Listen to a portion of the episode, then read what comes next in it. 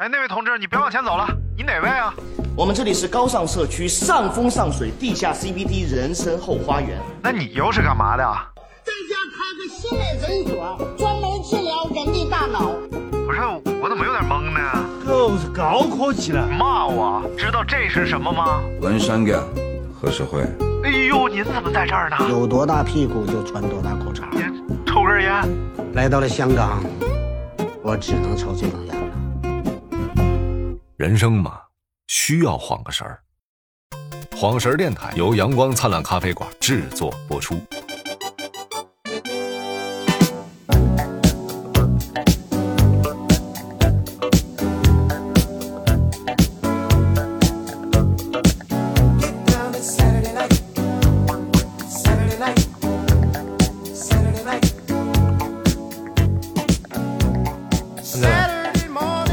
起，若起，你啊，一个若起，给我表演一个，给我表演一个若起。不行，我今天必须看到你有若起的样子。来，预备，开始。啊，你这是，你这是快不行，你这要走了，你知道吗？慢走。欢迎收听晃神儿电台啊，我是张金马。哎，我是大名字。好久没有自我介绍了，大家可能已经把我们忘了吧？会。今天我们来聊聊呃电影。哎呦，为什么突然聊电影呢？因为自从我把抖音卸载了之后呀，转战了长视频平台。有什么可笑的？人家都说了，有必要一分钟笑十次吗？对啊，就是一个半小时笑五次就行了。还有一些人说，就爱听大明什么在那瞎笑。不是，这有什么就爱听的呢？我就是爱笑，怎么的？你会议室啊？你这个人就是主要就是笑，嗯嗯嗯，对，大孝子啊。但山东人嘛，对对，我很欣慰，我反正是很欣慰。你欣慰个屁呀！我还是把这个关了吧。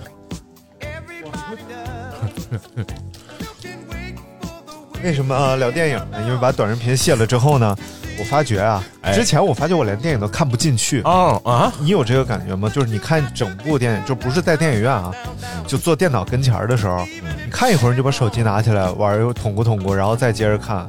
我如果看我看了很多遍的，可能会有这个情况。但如果我要，我今天要要就是想看一部电影，那不会有。嗯，那你多久没看过电影？我经常看电影啊！好好好，那没事儿。我这么热爱电影一人，你说，嗯，当年考过北京电影学院的，你是不是？哎呀，呃，南澡堂、女澡堂，青花池旁边嘛。然后就是励志，最近就是两天看一部电影。哎，两 两天看一部电影，一天看我就晚上看，而且我看电影一般都挺长的，两个半小时到三个小时，或者是两个多小时那种。所以有时候特困，我就是明天接着看。如果说，但是昨天看那个就确实给我看吐了，就是直接，哎，一最后再说那个吧。啊，看了几部电影跟大家分享一下。哎呦，第一个是第一个，我咱们今天就不介绍。第一个叫《龙纹身的女孩》，是大卫芬奇的一个电影，呃，很好看。大卫林林奇嘛？大卫芬奇不是大卫林奇啊，不是一个人，不是一个人啊。然后呢，但是这种电影就是大卫芬奇的电影，就还挺怕剧透的。就是我这儿给你一讲，你就没法看了。所以就是感兴趣的话可以看看，而且这种有名的电影吧，大家心理上比较容易去看，因为你想想到了，或者是我阅读这个片单的时候看着这个电影了，我就会去看。但是今天我们介绍几部没那么有名，剧透也没关系，但是希望大家去看的电影。好，第一部叫《降临》，啊，就是那个烹饪方法，嗯嗯啊，不是，那是林酱，林酱，那个林酱来一个吧，哦。你拍那个挺好。好，先说这个《降临》啊，《降临》是一个美籍华裔作家的一个小说啊啊，呃，原文原著叫什么什么？我的一生大概是这么个内容啊，嗯，是一个外星人题材的电影啊。这个电影我觉得真的是那种剧透了也没关系，因为不剧透你确实看不懂这个电影 啊？是吗？它里边是讲这个时间维度的这种概念啊，就是如果我们不剧透的话，咱们是无法理解到。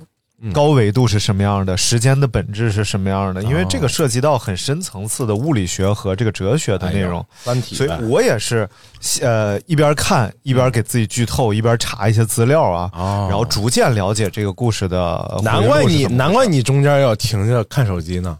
啊，对，而且你就像这个这么复杂的故事啊，就很容易大家不去看这个电影，嗯。反倒是你听完剧透了，产生兴趣了，啊有可能会去。是的，是的，是很多电影会有这个，啊，嗯就讲一讲啊，嗯。呃，故事是这样的啊、名字叫降临，英文叫 arrival，就抵达啊嗯就是故事到达是在地球上突然有一天嗯有十二个外星飞船降落在了地球上。啊这十二个地呃飞船什么样呢？就长得像那种光滑的贝壳一样，啊有点像《三体》里边描述的那种飞船。嗯，就是它是一个竖在地上的一个大大的贝壳，我估计有几百米高的那种。大头朝下没有，它是两头尖，啊，两头啊窄那么当不尖儿宽，不搁上球球。的也不颠，搁上了球，它在地面上之后呢，有一点一看这个文明就比我们先进，就是不说它为能来到地球本身就比我们先进了，哎它是悬在地面上的，嗯，就是它有反重力。明白。这个对于地球人来说，这是一个不可能的科技。你看，如果是咱们要达到悬在地面上，嗯。一个是吊威亚，啊啊，对，一个是上边使劲儿，一个是下边使劲儿，要不就是这个喷气。矢量推进剂。矢量吗？啊，拿拿拿粑粑推。矢量分二元矢量和这个多元矢量，亮子说不减就不减，你骂人呢？跟量子有什么关？这十二个宇宙飞船啊，嗯竖在这儿，竖在了十二个不同的国家，啊，然后其中啊，就包括美国、中国、嗯俄罗斯、太原。苏丹哎，然后还有一些等等吧，其他国家记不住了啊。先说一下哪国片儿？美国片儿？呃，美国电影，嗯嗯。然后作者也是一个美籍华裔，哦哦然后呢，树在这些国家没有任何规律，嗯，大家也不知道它为什么树在这儿，就发现这个飞船每隔十八个小时可以打开一次飞船宇航舱的门，嗯。然后它是在底下特别光滑的一个平面啊，嗯。就突然唰展开一个口，嗯，然后是然后之后又会关上，就每十八个小时开一次。这个地方我的分析啊，嗯这个不是剧透里边的。我觉得很有可能就是这个外星文明，嗯它的星球可能是以十八个小时为一天的单位的，嗯否则十八个小时的话，它是没有逻辑可言的嘛。有可能他们的一天，他们的星球可能偏小，十八个小时一天。嗯，然后选择地球也是因为我们很相近，我来二十四。我来分析一下，我觉得就是类似于这种，嗯对吧？睡了一宿觉，起来倒马桶，啊、顺顺便开，然后开个门透透风嘛。就十八个小时让你进一回，这就叫十八进。什么玩意儿？都不知道“进”是什么意思。然后美国军方就开始嗯进入这个太空舱内部，其实各国都开始进去了，嗯因为必须要了解他们来干嘛，嗯，哦，还让你进，呃，让你进。门口没有保安大爷然后这个花开两朵，各表一枝 啊。另一条线呢，这个女主啊，这个电影演员比较少，就主演很少，嗯其实就是一男的，一女的，剩下都是群演。啊然后这个女主啊，她是一个大学的语言学教授，啊！甚至是这个世界上可能最好的语言学家。语言学教授语言学家 就是你不擅长的那一块头子。哦，我以为是历史学家。美国军方就找着他了，给他拿一手机，嗯，里边有段音频，给一放，哎听里边说说他说的是什么，啊，百度翻译来。然后这女主就懵了，嗯。然后说就我不知道，嗯。说嗯可是你曾经为我们破解了什么约旦语啊，就类似这种，啊啊。然后这。女主就愣了，说：“那是人类的语言，就是那个语言我本来就会，它不用破解。啊 啊！”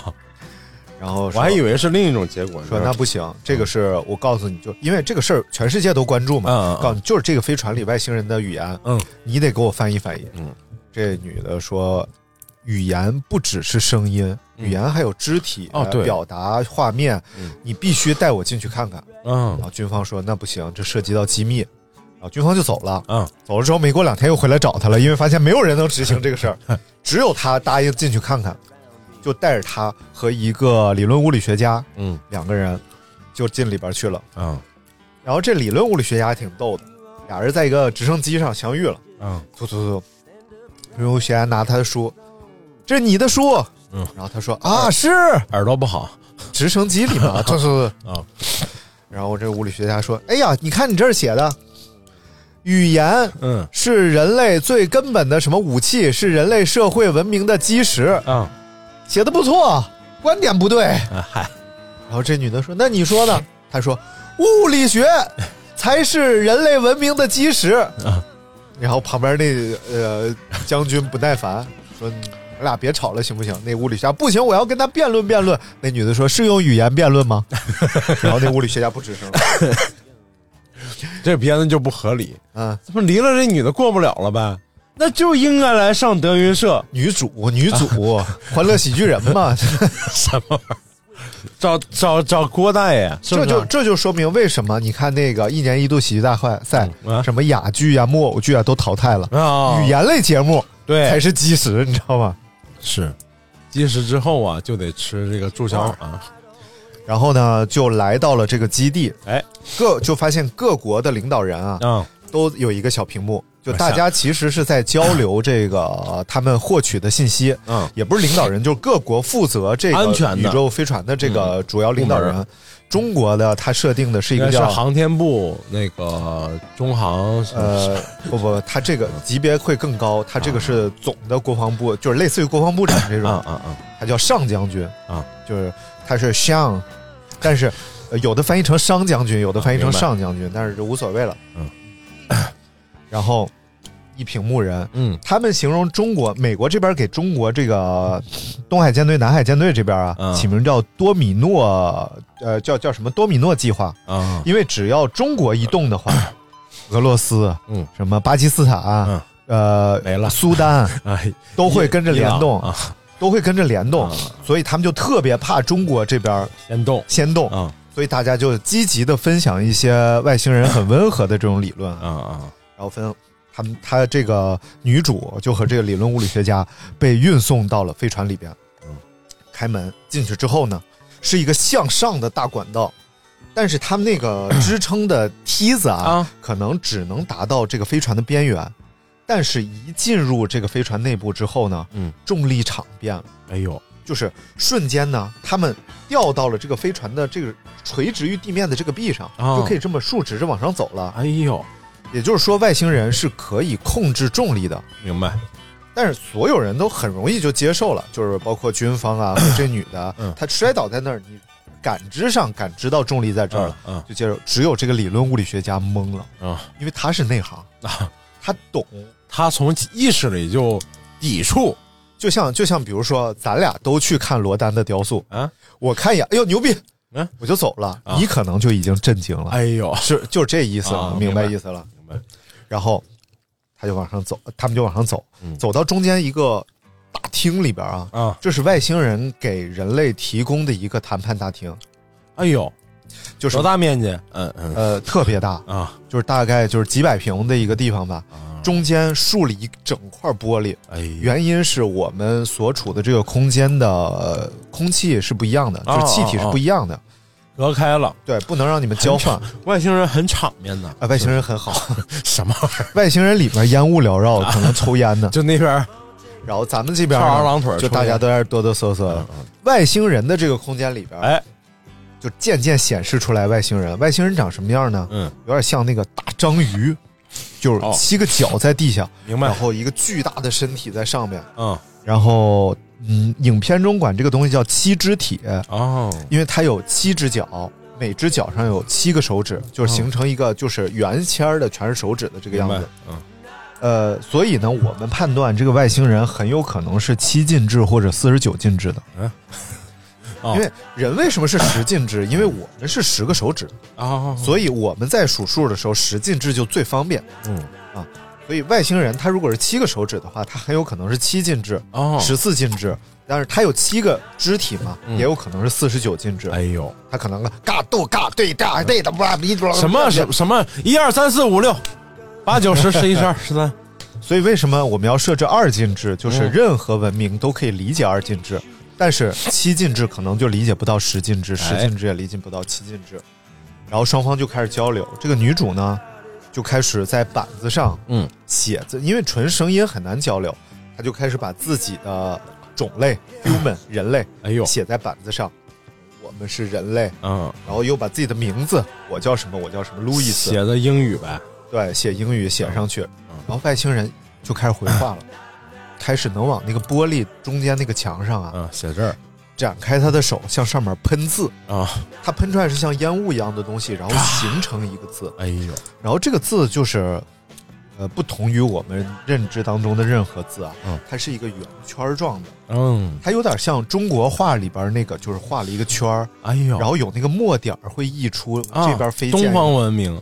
特别东方这个东西。嗯嗯，机理和这个层次很重要啊。对，然后我们就开始猜测嘛，就哎比如说我们介绍我们是人类，嗯他喷出来一个可能就是他种族的名称，啊，然后就是为了能让他意识到个体的差异啊，嗯，这个路易斯还把自己的这个防化服都脱掉了，吓我一跳啊嗯！你往胸前比划什么？你因为他不脱掉的话，在外星人眼里这帮人是一样。长得一样，嗯，对他脱掉了之后，就介绍我是谁，呃，就把上衣脱了，然后你看啊，其实再把那个裤子脱了，你看这啊，其实应该这样，但由于就是他得能播出嘛，想 你想的挺周全呐，你 其实是他得让外星人了解性别性征的话，他就得脱了啊对不对？然后说我们是怎么弄来过来一下子啊？哎，倒也不必这么认真。然后说发了一些那个岛国影片给他，说你回去看一眼这个，你再过来聊。哦，对呀、他应该放点什么电影什么的，对不对？给他放。这玩意儿啊，反正就是大伙儿一起在这儿教外星人说地球话，很奇怪啊，画面非常奇怪。嗯。然后外星人就喷字儿，然后他们就采集这个字儿。啊，采集回来之后，发现外星人的字非常复杂，嗯，而且外星人的字儿似乎是没有语法和时间的，啊，它只有这个呃方向性是不一样的。还有语病，其实你按地球话说，它就是有语病，嗯。然后就不停的反复和外星人进行这样的沟通啊。嗯。但是呢，各大国之间也有角逐。这个时候，其实这个时候世界非常混乱了，啊，很多人他是反对和外星人这么和平的沟通的，觉得非常危险。嗯，所以什么抗议的呀、游行的呀都很多。嗯，所以呢，军方着急了，说嗯你必须今天问出这个问题，就是你们来他们来干嘛来了？就是这个问题非常重要，从第一天就让他去问。哎但是他说我们不可能从这个问题开始沟通，因为他理解不了。嗯，我们得把前面所有的都铺差不多了，就去问。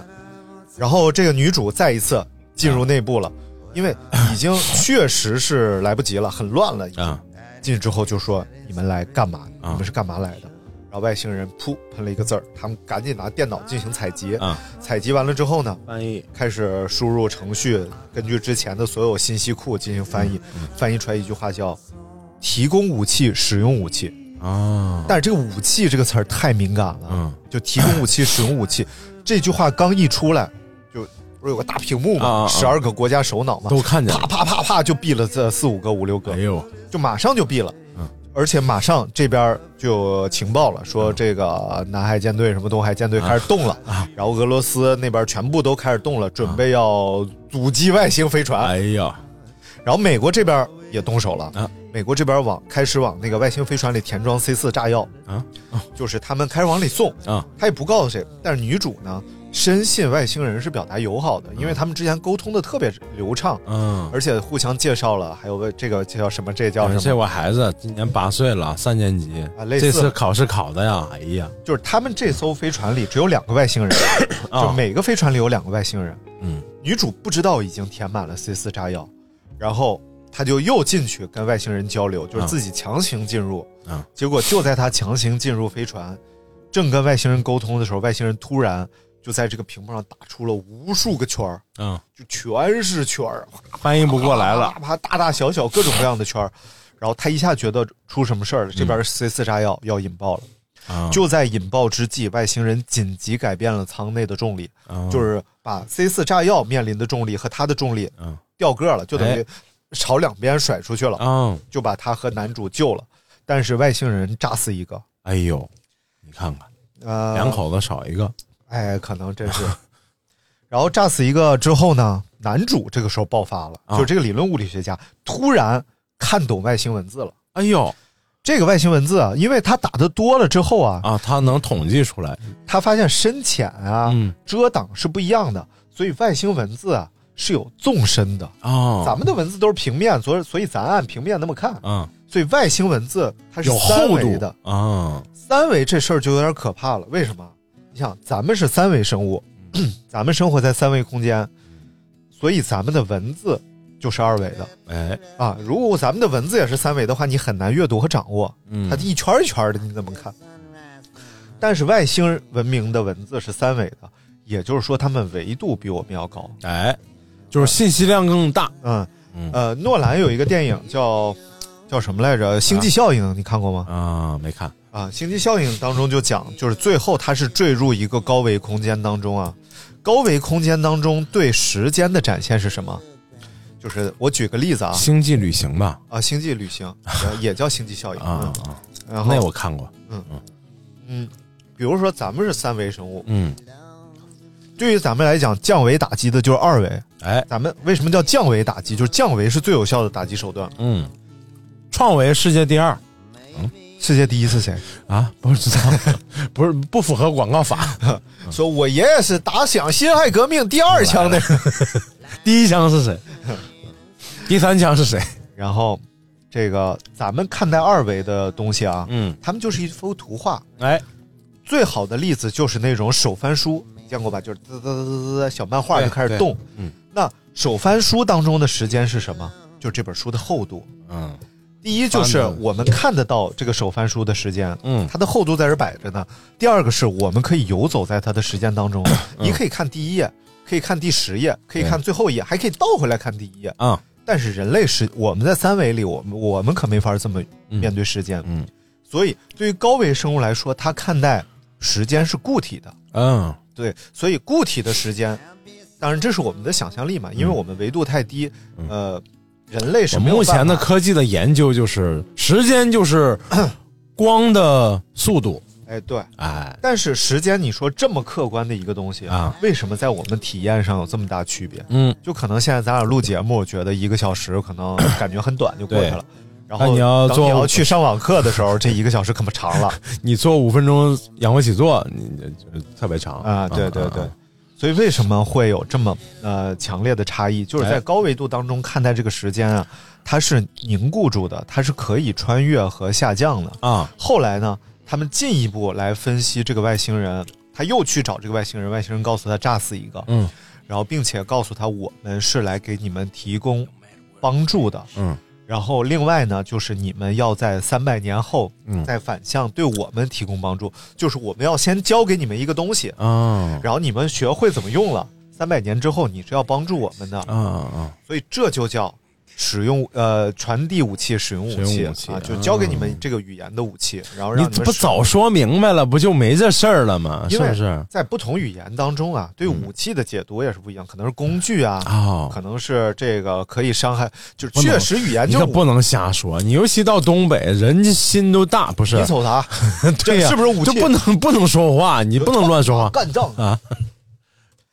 然后想得多，嗯。这女主突然顿悟了一件事儿，啊，就是她的语言因为是高维度的语言，嗯。这个语言是可以帮助她穿越在时空当中的。哦，呃，影片一开始的时候就说女主啊啊，咱们先明确一个事儿啊，就是我们之所以有时间，嗯。是因为我们有记忆。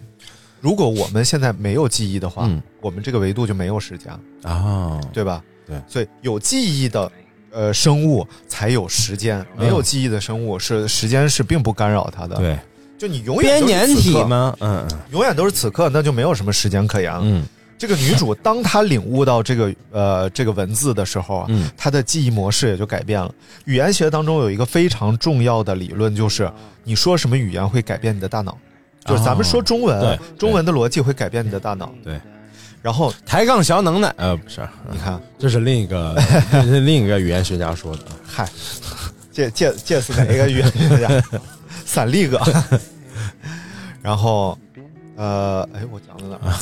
哦，语言学，呃当他领悟了这种语言之后啊他就掌握了这个能力。影片一开始就是说他有一个女儿嗯得白血病，嗯死了。哎呀，然后，所以他一直是沉浸在痛苦当中。但是越是跟外星人接触，嗯，他女儿越是会闪回到他的记忆当中，哦他就一直发现这件事儿在不停的发生。后来他发现啊，嗯可能这件事儿啊，甚至都还没发生，因为这是他穿越到未来的记忆。啊，也就是说，这本书的核心主旨就是是。说了这么多外星的空间的维度，其实他讨论的是，如果你知道痛苦一定会发生，嗯。你还愿意重新经历这个过程吗？哦，啊，其实他讨论的是这个问题。你就讲到中间就把主旨给讲了，嗨，你不留着最，后再。然后他就想，那我怎么阻止这件事儿？啊？但是这个时间，他突然看明白了所有外星人的文字，哎呀，为什么呢？进化了，写管了，哎，因为 因为他在未来啊啊。写过一本外星人文字的著作，啊，而他在现在可以想起他未来的记忆，哎呀，就是所有的，因为时间凝固了之后，嗯。所有的记忆全都凝固了，他可以就审视他，一生的记忆，对，所以他突然就看懂了所有外星人文字，他可以畅通的跟他们交流。就是因为他在这个外星人空间里面，对吗？呃，还是因为因为他长时间的文字，啊，文字因为他明白了这个文字，嗯，但他并不能改变，但是他会想起来。你看看，嗯所以说掌握一门语言多么的重要。呃，逼个闸不是那个太太原话逼个闸是大胸部的意思吗？啊，逼个渣，啥玩意儿？嗯，就是大渣。那不是大头的意思吗？操！然后，哎，我讲哪儿了？你老打断我啊。然后他就想起来啊他是怎么解决的这个外星人事件了。啊啊，因为这个时候中国马上就要发动战争了，然后他突然想起了他获得了诺贝尔奖。贼喊捉贼，这就属于啊最爱发动战争的国家，非要说人家爱发动战争。呃，对对对，啊啊啊，对对对。然后这个啊，弹幕也是这么说的。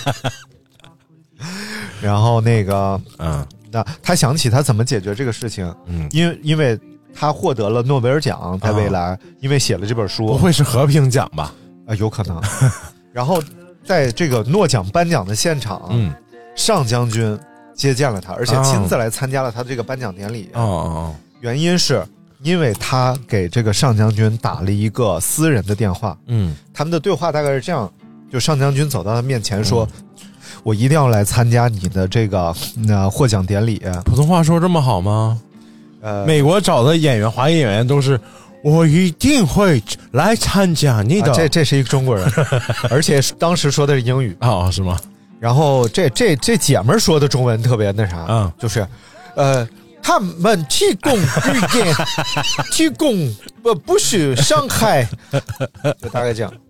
然后这上将军呢，嗯，就跟他说，那天晚上，操你妈，瞎鸡巴聊什么玩意儿？实际上这篇最高的、最高明的就是这个上将军，嗯因为这个上将军是来跟他传递你怎么能解决这个问题的方式。嗯嗯嗯，如果上将军就是我不告诉你这个事儿，哎，那这个事儿也也没法形成一个闭环。你看看，上将军就走到他面前，就直接跟他说：“嗯，那天晚上你打了我的私人电话。嗯”然后这个呃女的说啊，嗯说我不知道你的私人电话。上将军拿手机看，记住这个电话号码，这就是我的私人电话。嗯正常逻辑就是，呃，你给我打了私人电话，我没给你打私人电话，嗯，你就是打了私人电话，犟犟犟那么犟呢？对。嗯，但是上将军其实是知道这是一个闭环的，啊告诉他，并且说那天晚上你跟我说了我太太的临终遗言。啊然后这样让我相信了你是可你是知道你是确实可以穿梭在时间当中的人，嗯。因为他太太当时死的时候只有他一个人在旁边，然后这个时候上将军就偷偷呃就到他耳边悄悄的跟他说了他太太的临终遗言，哦。很长一段啊背不下了，大概意思就是，呃武力不是解决问题的方式，然后真正的英雄是懂得用什么什么来解决，就是哦应该是从什么中国的古话当中来翻译过来的，啊，但是他没有翻译回去。万事和为贵，是不是？呃，和气生财，呃，懂他，懂他 no war, 干仗，，no war more money，哎，什么玩意儿呃，不打仗？Happy wife, happy life。嗯这句怎么翻译这是这真是句谚语啊？，Happy wife, happy life。好玩不如呃不好吃什么玩意儿？老婆快乐，生活快乐，你怎么不会翻译吗？Happy wife, happy life。我光想着 happy 了。什么玩意儿？然后他得知这件事之后，嗯就又回到了他当时的这个时刻当中啊，啊，然后拿了一部唯一可以从这儿打出去的卫星电话，哎，给这个上将军拨通了电话。当时中国是深夜嘛，嗯上将军那边是谁？就那个声音，然后他说：“上先生你好上将军，我要告诉你。”然后怎么样？然后这个时候阻止了这件事儿的发生。啊，然后呢，结果他从这个事情被阻止，然后外星飞船重新又竖起来，因为当时要打仗的时候，嗯外星飞船全都横过来了，啊，进入它这个飞行的状态了。嗯然后呃，重新竖回来，重新又落在这些地方和人类友好沟通嗯。的这个过程当中啊，他发现其实他的这个伴侣啊是那个理论物理学家，嗯。就是他一直折磨他的他的这个记忆，嗯，其实是从此刻才开始的，哦，就是，他和这个理论物理学家在此刻相爱了。哎呀，相爱了之后，他们会结婚，然后呃，呃这个，E E T 啊，不是，这这个 Eva 呃嗯伊莱哎不是 叫什么来？这男的，啊，反正就问他说，呃，我们要不要一个孩子？哎呦，然后这个时候他毫不犹豫的说，我们要一个吧。但是就是这个孩子会在未来得白血病，啊，但是在他说这句话的时候，他脑海中划过了这十二年所有的记忆，全是美好的。就是他们怎么在阳光下怎么一起玩儿怎么着，但实际上呢，他对这男的隐瞒这件事儿，也导致他们俩中间婚姻是破裂的。嗯，嗯因为中间他要向这男的承认，嗯这男的后来是知道他可以看透未来明白。和现在的，哎呀，你还是我浑身起鸡皮疙瘩了，呃，隐瞒了这一切。嗯所以从一开始，啊嗯我们看到的过去就全部都是未来。嗯。啊，只有在这个事情发生的时候才是现在，而那些 觉得发生过的事儿，全部都是未来。哎呀，嗯，就完了，是一是一个好电影，是一嗯个好电影。就是所谓的，其实没有真正的永远，永远就是说永远那句话的那一刻就是永远，嗯是不是啊？，对对对，哎，就此刻的时候，对对于人类来讲是最重要的。嗯。而且这个电影也有一个非常重要的主题啊，嗯。也就是它为什么是东方写的，嗯。它这是一个宿命论的电影，啊他觉得一切都是写好的，嗯对。所以我们遵守的是一个写好的故事。嗯。呃，你的所有可能我们所谓的什么努力啊、奋进啊，都是编程当中的，并不是你自己克服了什么。嗯，哎呀，好电影啊。好电影，好电影。所以就是特别推荐大家看最后说这这个，我觉得还是很那个什么。对，就是尤其尤其是你在说到那个，就是他看知道后面的结果，但是这一刻还是会选择，嗯，哎，《纽约时报》评价这个电影嘛，就是当我们看了无数这个外星人烂片之后啊，嗯。这个电影或许可以让你对外星人重拾信心。啊啊，还挺棒的。然。后第二个要跟大家分享的电影哎呀，这么快就一部，嗯，啊，我稍作休息吧，我喝喝杯水啊，喝喝泼水啊，喝水。谢谢，是不是？哎，回来了啊 你都多余走，你都啊！第二部电影啊，啊，叫《机械姬》。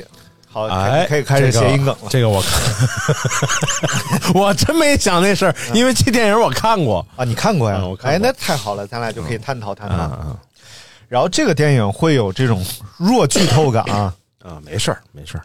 所以如果说特别想看的话，可以先看，再来跟我们来探讨。嗯呃，这个电影讲的是人工智能。对，话说呀，在未来，嗯。我感觉也就是二零二几年、三几年的事儿。呃，世界上最大的搜索引擎公司，嗯。它叫蓝书，啊，不叫脸书，也不叫 Google，也不叫百度吗？叫 Blue Book。啊，我具体细节我记不太住了，嗯。嗯，大概能记得。这个蓝书公司啊，嗯。在搞一个大抽奖活动，嗯。如果抽中的话，就可以和蓝书公司的老板一起共处一室待七天。啊，也不知道这是什么，不是，意思。人家的意思就是跟那个跟那个股神巴菲特共进一次晚餐，对共进一次午餐什么的，差不多是这意思。但我觉得共进午餐这事儿吧，嗯不危险。这他妈一块儿待七天啊、人家住豪宅里面，住在豪宅里，住豪，那他有什么癖好你知道吗？对不对？过来给你爆了缸，你觉得公众人物会有会给自己刨这坑吗？他这老板算公众人物吗？不算吗太不公众了，隐蔽比谁都隐蔽，全公司都不知道他是谁。啊，对，那倒也是，然后，嗯有一小伙嗯就被抽中了，选去，呃，到他们家跟他一起待七天。嗯，他的家呀，就是属于那种绿水青山之中 啊，环抱群山环抱之内。嗯一个还挺有科技感的一个，哎，嗯。其实感觉上有点像那个，就像那个钢铁侠那个电影里头，他那个房子，但不是建在呃半半山腰那种啊。啊，但是你看这种电影啊，一般东方味儿都特别浓。啊，它这个电影里就是大量极现代的东西和大量极传统东方的东西，嗯。包括它里边的一些装修布置，就有特别有日本的那种枯山水，对。就是那种那种感觉啊。嗯。有一段时间，这个美国电影就有点分不清中国和日本的区别，其实。嗯，呃，美对，而且美国整个说现在美国人对这个日本人的潮流啊、穿搭呀都很喜欢，嗯。都在学，因为美国人就是。呃，短短 T、牛仔裤就解决问题了。很很很土，对，但是日本人很粗糙。日本人呢，其实很讲究穿搭，对，嗯，所以你看那个，我听那个老高讲的，就是在日本街上很容易发现外国人，嗯，就是如果你发现他的衣服是没有规律的，就如果你发现他衣服是精心搭配好的，嗯大多都是日本人。啊啊，如果发现他衣服就是裤子是裤子，衣服是衣服的这种，嗯啊，他大概就是 外外国人嗯，我刚才想说啥来着？哦，这个日韩文化真的嗯挺厉害。嗯嗯就一千，你都认你认识吗？嗯，啊，我知道。对，骚的，嗯，什么玩意儿？他们他们那一波现在那一波孩子还喜欢韩国明星，哦。还喜欢那个那个韩国组合，嗯。就是而且热爱的就不行不行那种。嗯，嗯，然后给我看了一下，我说啊，这跟我们当年差别差距真不大。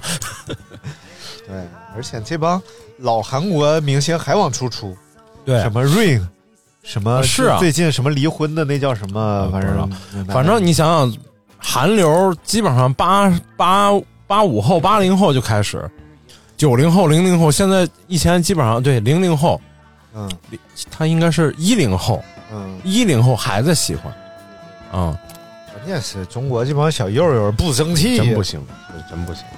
不管是哎哎行吧，啊接着聊，嗯，啊！然后他就被送到这个他的别墅当中了哎，姑且称为别墅啊，它比别墅可复杂的多。嗯。但是呢，这个别墅是对外完全隐蔽的，甚至在地图上也是没有这个点的，嗯。因为它在这儿进行人工智能的实验。对，呃，这个时候就要提到有一个测试，嗯。叫图灵测试啊，嗯嗯这是由著名的这个计算机什么社会学，AI 家 AI 科学家吧，应该叫人工智能科学家，对，而且这是早在可能很多年前，三四十年代，对对对，很早，就是当计算机刚有个雏形的时候，嗯。他就已经判断出来这个这个东西嗯。会产生智慧。对，那我们必须知道它在什么时候产生了智慧，哎我们得知道啊，嗯。所以就呃设计了这个图灵测试。基础版的图灵测试是这样的啊，就是把一个人和一个 AI 分别关在两个房间里边，嗯。由外界的人向他们提出问题，嗯。如果他们两个提出的问题嗯有三分之一的人无法判定是人还是 AI 回答的，或者判断是错的话，嗯。那么就代表着人工智能获得了智慧。嗯，对，那咱们这个影片当中呢，已经跨过了这个阶段，嗯。也就是说，已经不必再进行这个层次的图灵测试了，嗯。它要进行更高类型的图灵测试。嗯。这小伙来了之后呢，一开始俩人就在屋里边连喝带玩啊什么的，然后呃，很快、格子层玻璃吧，啊，对对，互相能看见，然后对面这个嗯这个机机械械机机，械机其实就是个俗俗称女机器人儿，啊，对母啊鸡。什么玩意儿啊？又有又是母的，又有呃，德拉母鸡母鸡德拉，这是哪个小品里？德拉母鸡母鸡德拉，这学粤语呢。然后这机械机啊，就先先说他俩玩完之后啊，啊，就跟他说 这么快玩完了。他和这老板啊玩完之后，这老板就跟他说了这事儿，嗯。他非常兴奋，因为这就是你参与到这个时代变革当中了。就像乔布斯突然叫过来跟你说：“哎，这 iPhone 三 S 咱俩可以一起测试一下。哦哦，这个这个是非常伟大的一件事。儿。然后，并且呢，其实是有预言的，就是预言说会在二零四五年的时候达到这个人工智能的起点。嗯。起点就是说这个转折点，就是在二零四五年的时候，根据现在的电脑发展速度，嗯，那就追平了人的智慧。人，的智慧。嗯。然后这个老板设计的这个人工智能呢，嗯。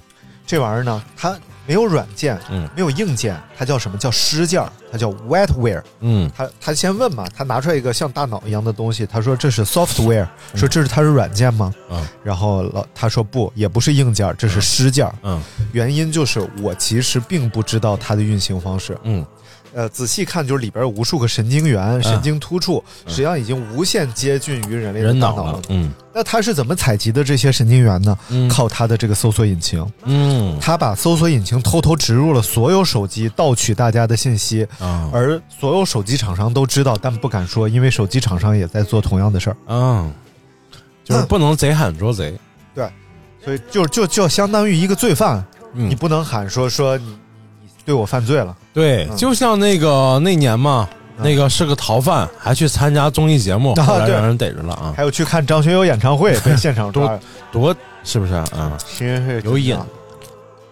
然后呢，他就开始跟这个机械机沟通，嗯。很快他就发现了一些问题啊，嗯。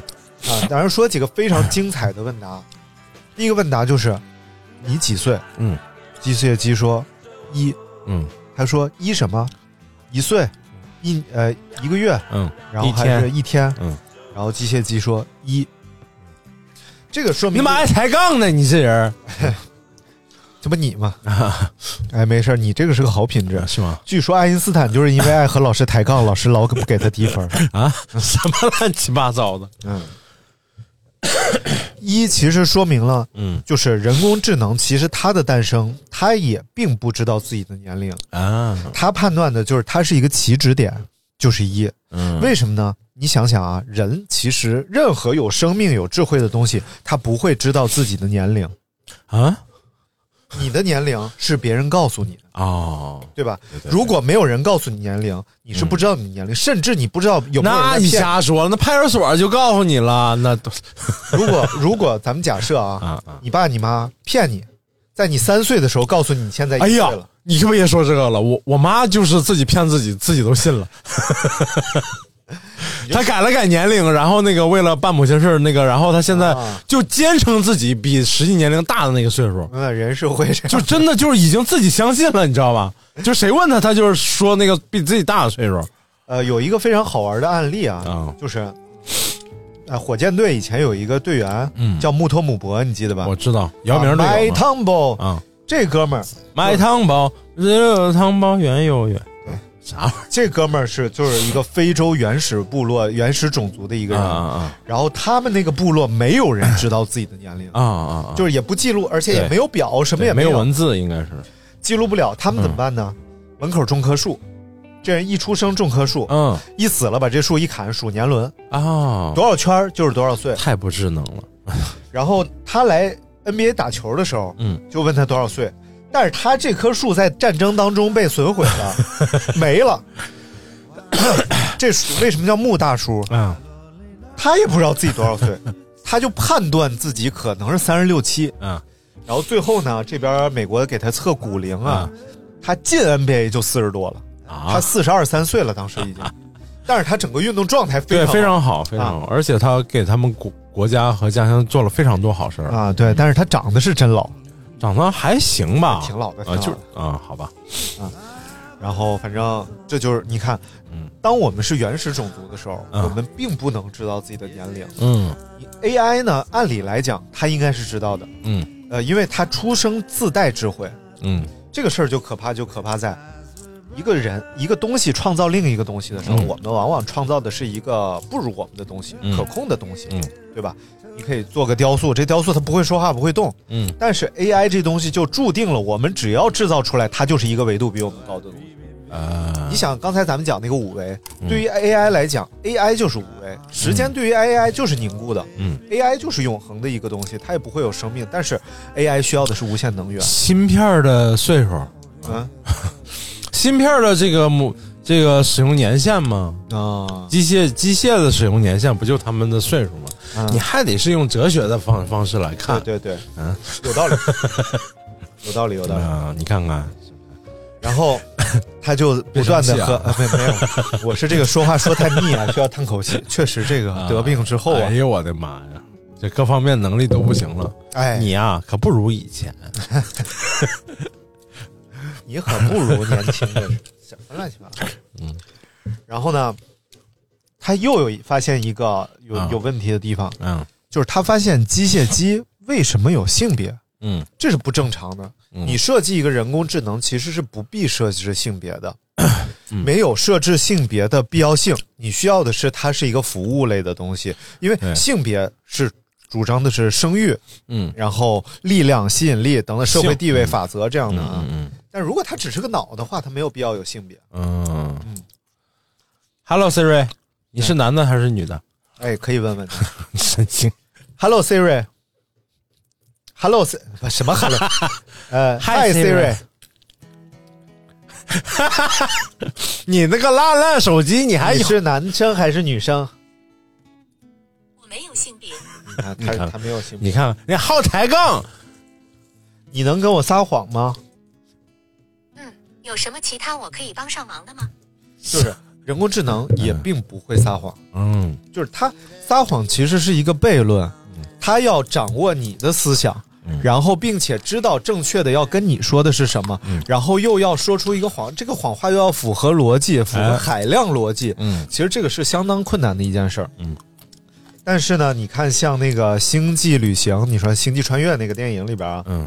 他那个机器人，当他说呃你会撒谎吗？机器人说我的诚实度是百分之九十。嗯，说为什么不是百分之百？他说那样人类会崩溃的。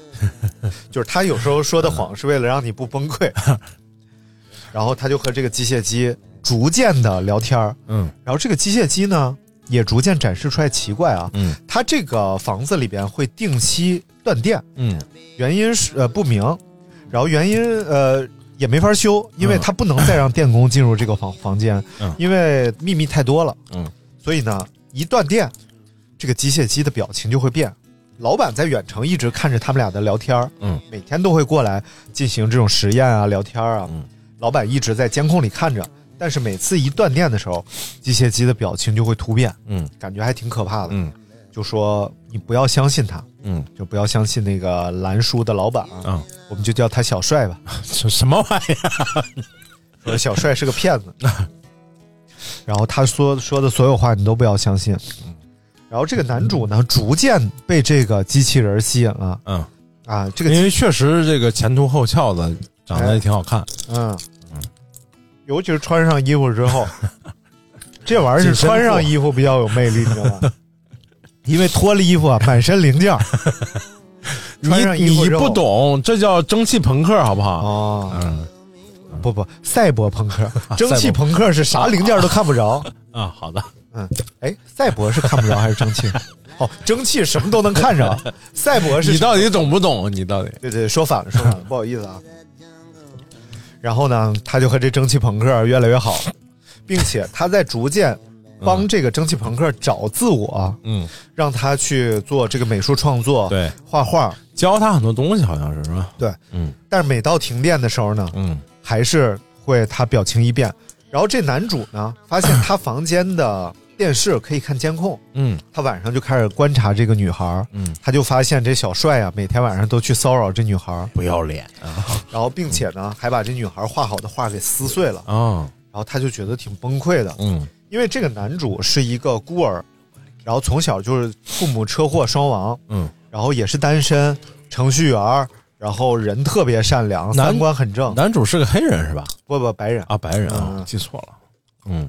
然后呢，所以嗯。他就很容易的爱上了这个机械姬，嗯，聊得来嘛，确实。呃，并且呢，这个机械姬很快呃就过了七天之内吧，嗯，就是就希望。他能什么，希望他能把自己带走，嗯嗯嗯，就是离开这个房间。离开。嗯。他其中讲了一个故事，我觉得非常有意思，嗯。就是一个颜色大师的故事。嗯，就是有一个颜色大师，荒木经惟啊，嗯，就可以这色情色情大师嘛。嗨。嗯。嗯 嗯，就比如说荒木经惟，他生活在一个黑白房子里边，嗯。这房子里边连他带房子里所有东西全部都是黑白的，嗯。但是荒木经惟掌握所有颜色的知识，嗯，他知道每一种颜色的名称可以带来的感受，怎么调，怎么运用，嗯和什么颜色搭配，什么都懂。你换彩电呀？然后，嗯他这屋子里边没有任何颜色，完全是黑白的。嗯这个时候，他就是没有达到人工智能，但是有一刻，他突然推开了房门，嗯所有颜色映入他的眼睛了。人工智能的转折点就。啊，你想想这个道理，就是我什么都懂，但我不理解，哎，这就是 AI 现在的状态。明白，嗯 而当我推开门的一刹那，嗯，我理解了。所以我们人类一直在找的是什么？就那一层窗户纸，他到底理不理解？他是这句话是他在海量数据库里边编码输出，并且符合我心理预期的，还是他理解这句话，并且这是他的欲望说出来的？啊，这个很可怕。所以他们一直在探究这件事儿。嗯，迷雾越来越疏散。嗯，事实证明，这个人其实并不是抽奖抽来的，而是老板精心选拔的这么一个人。父母双亡，嗯，然后没有女朋友，程序员一个人孤孤单单，三观极正，知识结构也对，甚至连这个 A V 的这个不是哎 A V AV 都是。AI 的女主啊 啊，都是按照她喜欢看的 A V 的哦女主来设定的。嗯。一个短发穿长裙，其实最后这个女主跑的时候换上了长发什么的，嗯。她自己有自己的喜好的，嗯。只不过为了满足这个男的，所有都是 我，所以这个老板啊，小帅啊，就是为了看你是怎么爱上机械姬，嗯，怎么带他跑的。如果这一切都能达成，嗯，就说明他已经获得了人工智能，甚至他已经具备了被爱的能力。嗯，就是怎么看他怎么能唤醒这个 唤醒 AI 的这个过程，嗯。嗯，唤醒 AI 真正智慧的过程，他们俩就定了一个计划，哎，说这个我把老板灌醉，然后呃改掉这个程序，让你在停电的时候所有门不上锁。嗯。正常程序是一停电所有门就锁死了，嗯。但是现在的设定是一停电所有门就敞开了。嗯，然后这样的话，可以走了，咱俩就可以去去私奔了。嗯他想去什么地方？这个机械姬想去一个十字路口，嗯因为十字路口可以看到很多的人，哦，就是他就特别渴望。他说：“我带你去十字路口。那也得看去哪儿。来宋庄现在没啥人，”哎，逐步恢复当中。然后，这这小伙就第二天嗯去灌醉他老板，他老板巨能喝酒，就每天都在一直喝酒那当老板的那到处谈业务啥的，是不是？啊。对啊，他就拿出酒要跟他老板喝，嗯他老板说：“啊，你不喝了，戒了。嗯，”就是我最近喝太多了，戒了。嗯，他说：“那来点啤的吧，明天我就走了，但是来点啤，炫一个来，透一透。”老板说：“真不喝了，今天绝对一口酒都不喝。嗯他就一下慌了，这怎么办？老板就乐了，说：“你别多想了，嗯，你们停电的时候说的所有话，我都有一个不用电的录像机，全都录下来，嗯。独立电池，嗯。所以全都录下来。而且我对你的表现非常满意，嗯。你不用自责，嗯，你做的所有这些事儿，都在我都计划特别中满意。嗯嗯啊。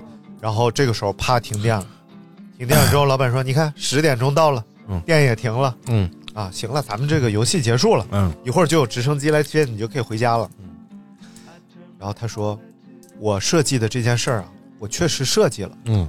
但把你灌醉并且修改这些内容啊，嗯，我是昨天做的，嗯。就我这个计划是昨天执行的，嗯，但是今天呢，我假装说了今天，啊。这个时候所有门就已经开了，啊，我有点忘了，对，嗯，然然后那个机械机呢 就能打开他的门了。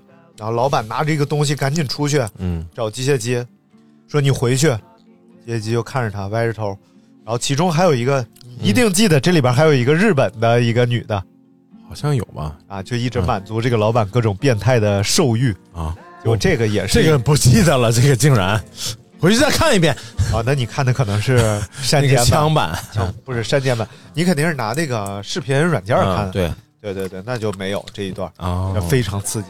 嗯，然后你不是都阳了吗？啊，然后这女的就把脸皮撕下来一块儿，嗯一看哦，也是一个机器人。嗯然后后边她那个屋子里边有几个柜子，嗯有各各种什么初代机、二代机、嗯三代机。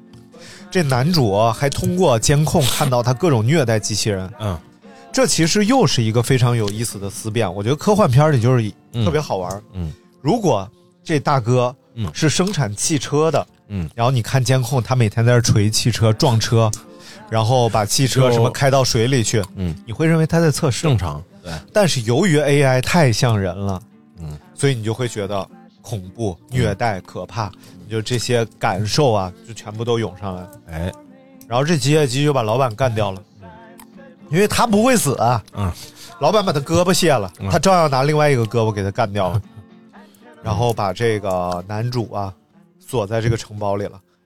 你想这个别墅，嗯，没有人知道在哪儿，嗯。没有人能联系到，这儿没有电话，然后电脑什么打不开，什么都得刷卡，卡被他带走了。嗯，所以其实他也杀了这个男主。嗯，整个这个故事就是，其实人工智能诞生之后啊，嗯，它并不会跨物种对你表达出那么大的善意啊，表达，因为而且它从一诞生开始，它就是一个比你更高的文明。嗯。其实这个是可以想到，就像如果我们讲印第安人原地发明了美国人，那美国人照样是原地毁灭印第安人嗯啊，他并不是。呃，印第安人原地制造了一帮美国人，然后美国人说啊，印第安人就是我们的神，我们现在跟着你们打野牛去，就没有这种故事会发生。故事还是会按照原来的剧本发展的。所以呢，就是人工智能，当它真的达到这个顶点的时候，其实也就是人类社会要崩塌的时候了。你看看，就是这个故事大概给我们传递，但是一定有更深层次的东西啊，嗯已经我是解读不出来了。已经挺深的了。嗯，希望大家都能解读出来。还是一个伦理啊，包括这个这个对于人工智能的全方位的一个一个，就是就是嗯关于未来啊，关于这个不可预知的一些东西的一个一个判断也好，还是啥也好啊，就是情感和情绪这个东西，我们究竟最终能不能赋予给人工智能？嗯，你看，像《星际穿越》当中啊，最后他们选择去两个星球嘛，一个叫什么慢星，一个叫什么斯星。嗯，最后他们纠结到底要去哪个星球，然后其中一个宇航员呢，就坚定的要去这个 A 星。嗯，原因是她啊，她男朋友在这个 A 星上。啊，另外一个宇航员呢，就是 B 星。嗯，然后因为其实去 B 星，他们更有机会返回地球，他女儿在地球上。嗯。那最终选择了 A 星，但是这个时候我们觉得，呃，他是出于私心，嗯。出于偏执，但实际上呢，这个时候他有一个非常牛逼的解释，就是说，爱是一种可被观测到的能量，嗯。我们时刻都能感受到爱的存在，嗯。甚至很多就像它其实像那个量子力学一样，就是它会有这种无论多远，相隔多远，嗯它都能够互相干涉。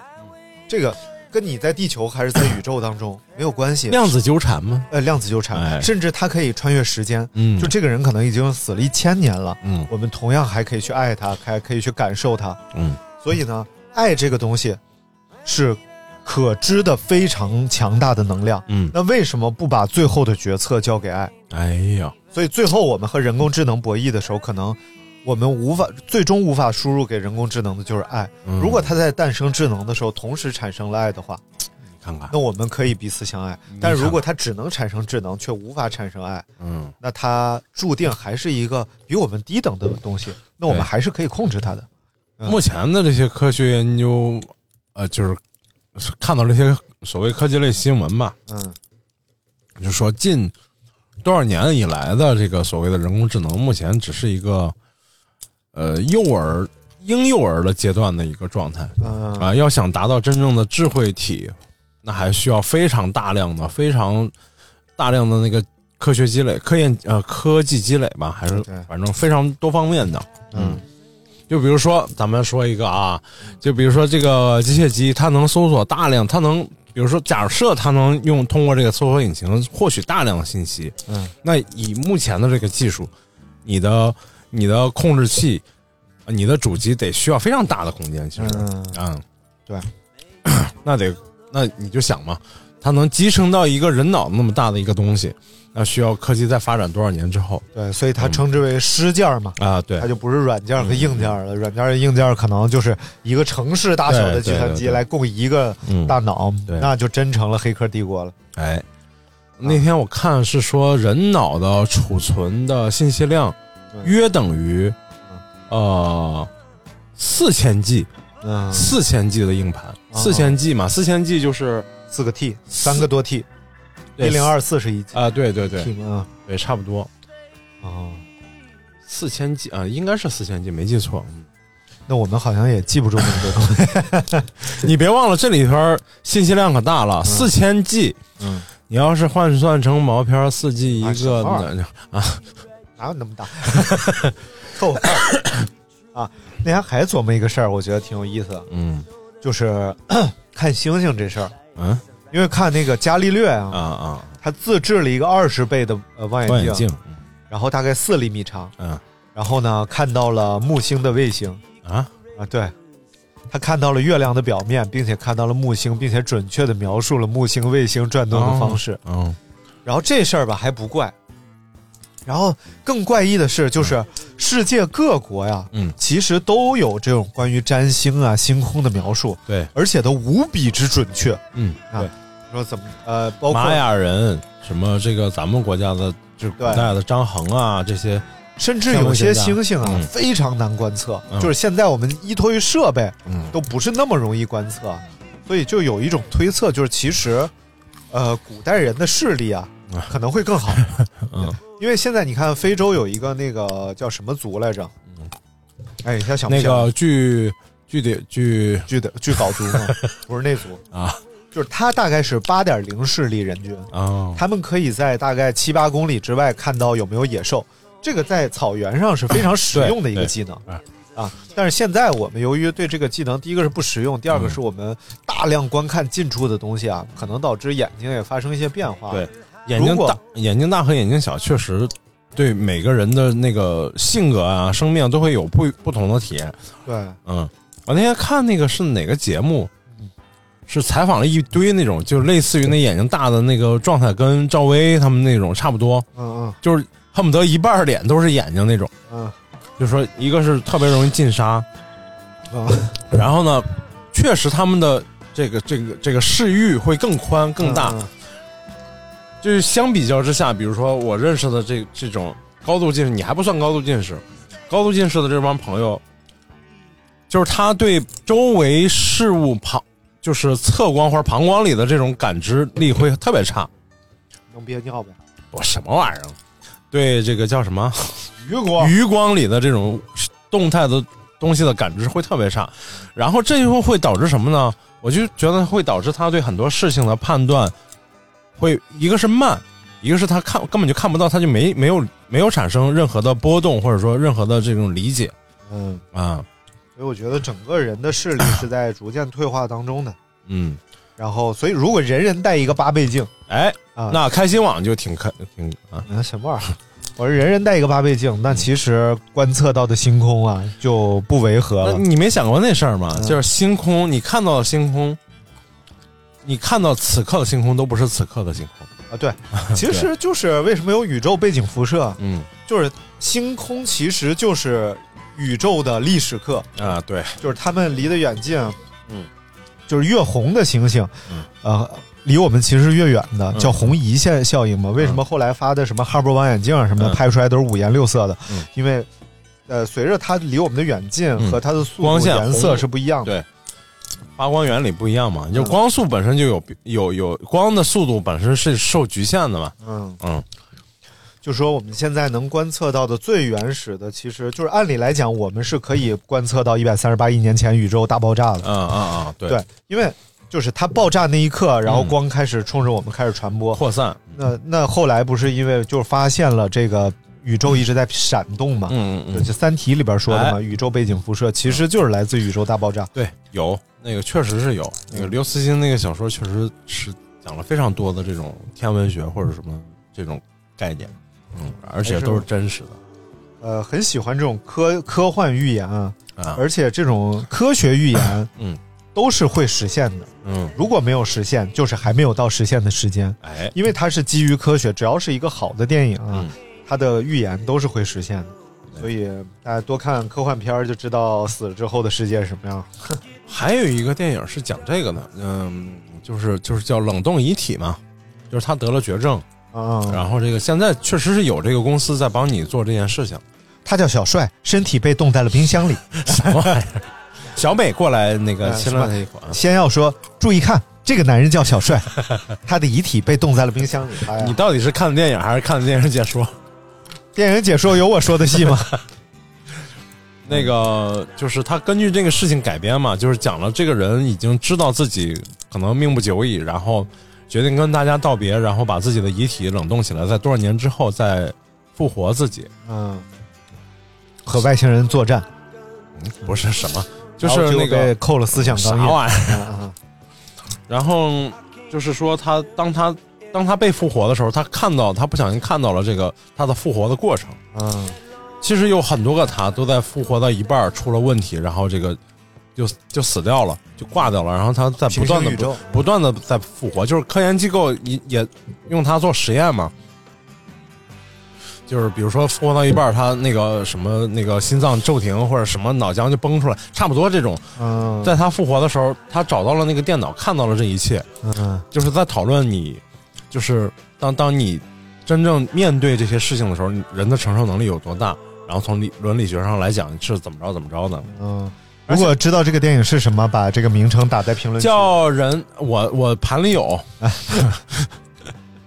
然后那个，然后现在那个，你知道是怎么做吗？嗯就是人死后是这个冷冻遗体，然后期待着就是在你脑死亡之前嗯啊，把你冷冻起来，啊冷冻起来，当过了多少年之后，就是他们期待值是说多少年之后科技进步了，你的这个疾病可以治愈的时候，嗯再把你解冻复活起来。嗯，啊。说一个不复活的，啊，我先说完，大概的流程是这啊样，啊大概流程是说嗯，呃，你脑判定你脑死亡之前，嗯。就那一刻，然后这个公司来把你的整个身体里的这个液体置换掉，呃，对对对，置换掉置换掉，对嗯，然后呢，再放到这个极冷的这个什么蛋呃冷冻液氮。这个罐子里储存罐子里，对你可以跟他签签合同，多少年，十年、二十年，多少年之后，嗯。然后中国也有，嗯，我看了一个那个纪录片吧，讲的是一个应该条件不错的一个富商，然后说爱人去世了，然后不不想还想再见到爱人，然后怎么怎么着，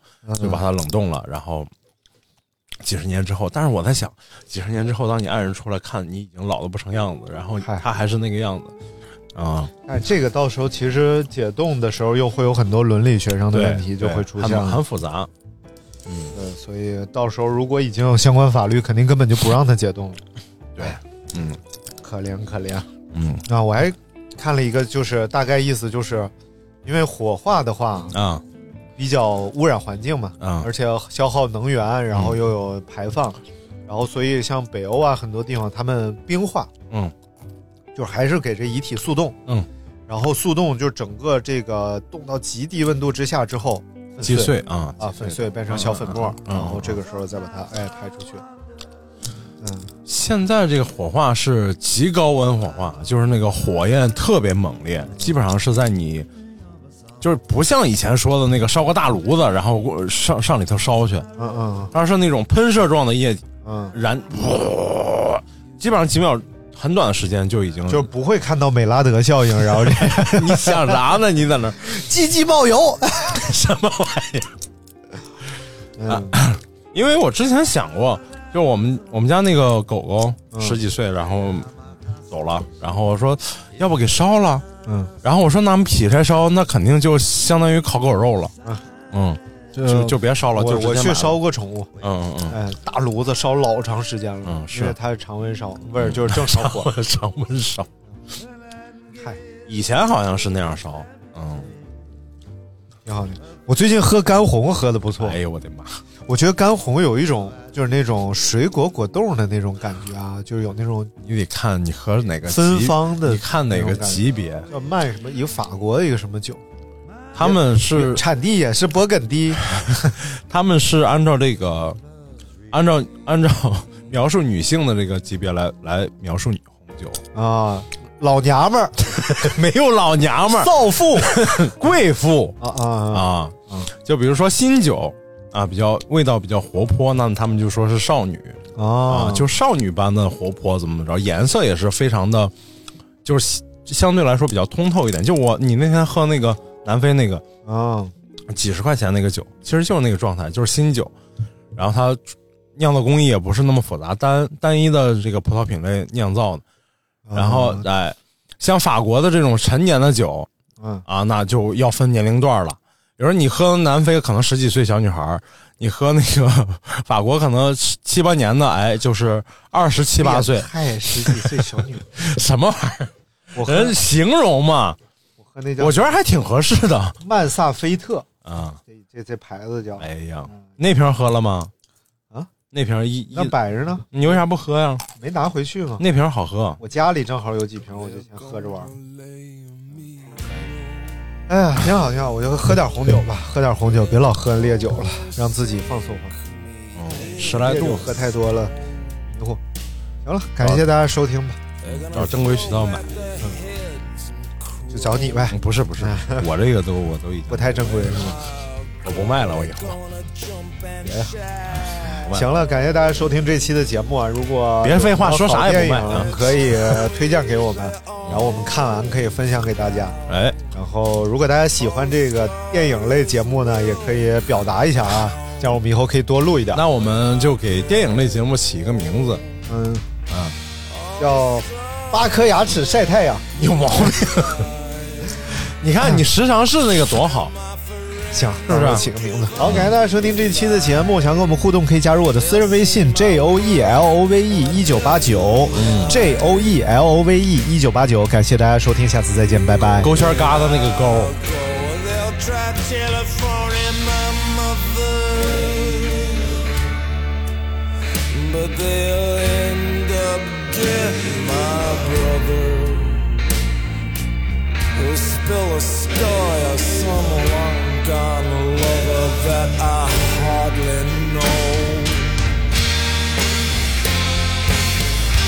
Hats off to the man on top of the world. Come crawl up here, baby, and I'll show you how it works. If you my friend and you wanna repent and you want it all to end and you wanna know when, well, do it now. Don't care how. Take your final bow. Make a stand. Take my hand and blow it all to hell. They're gonna inform the police chief. Who'll breathe a sigh He'll say I was a melander and a bad lander and a thief. Yeah, when I go out, they'll interview my teachers. Who'll say I was one of God's sorry creatures. They'll print informative six-page features when I go. They'll bang a big old gong.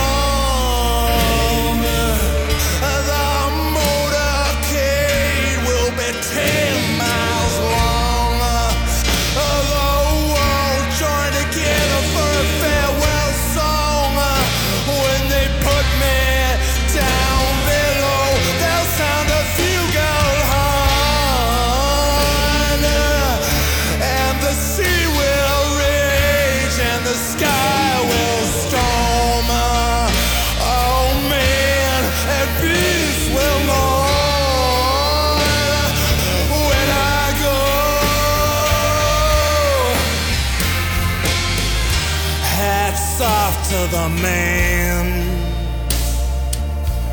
on top of the world.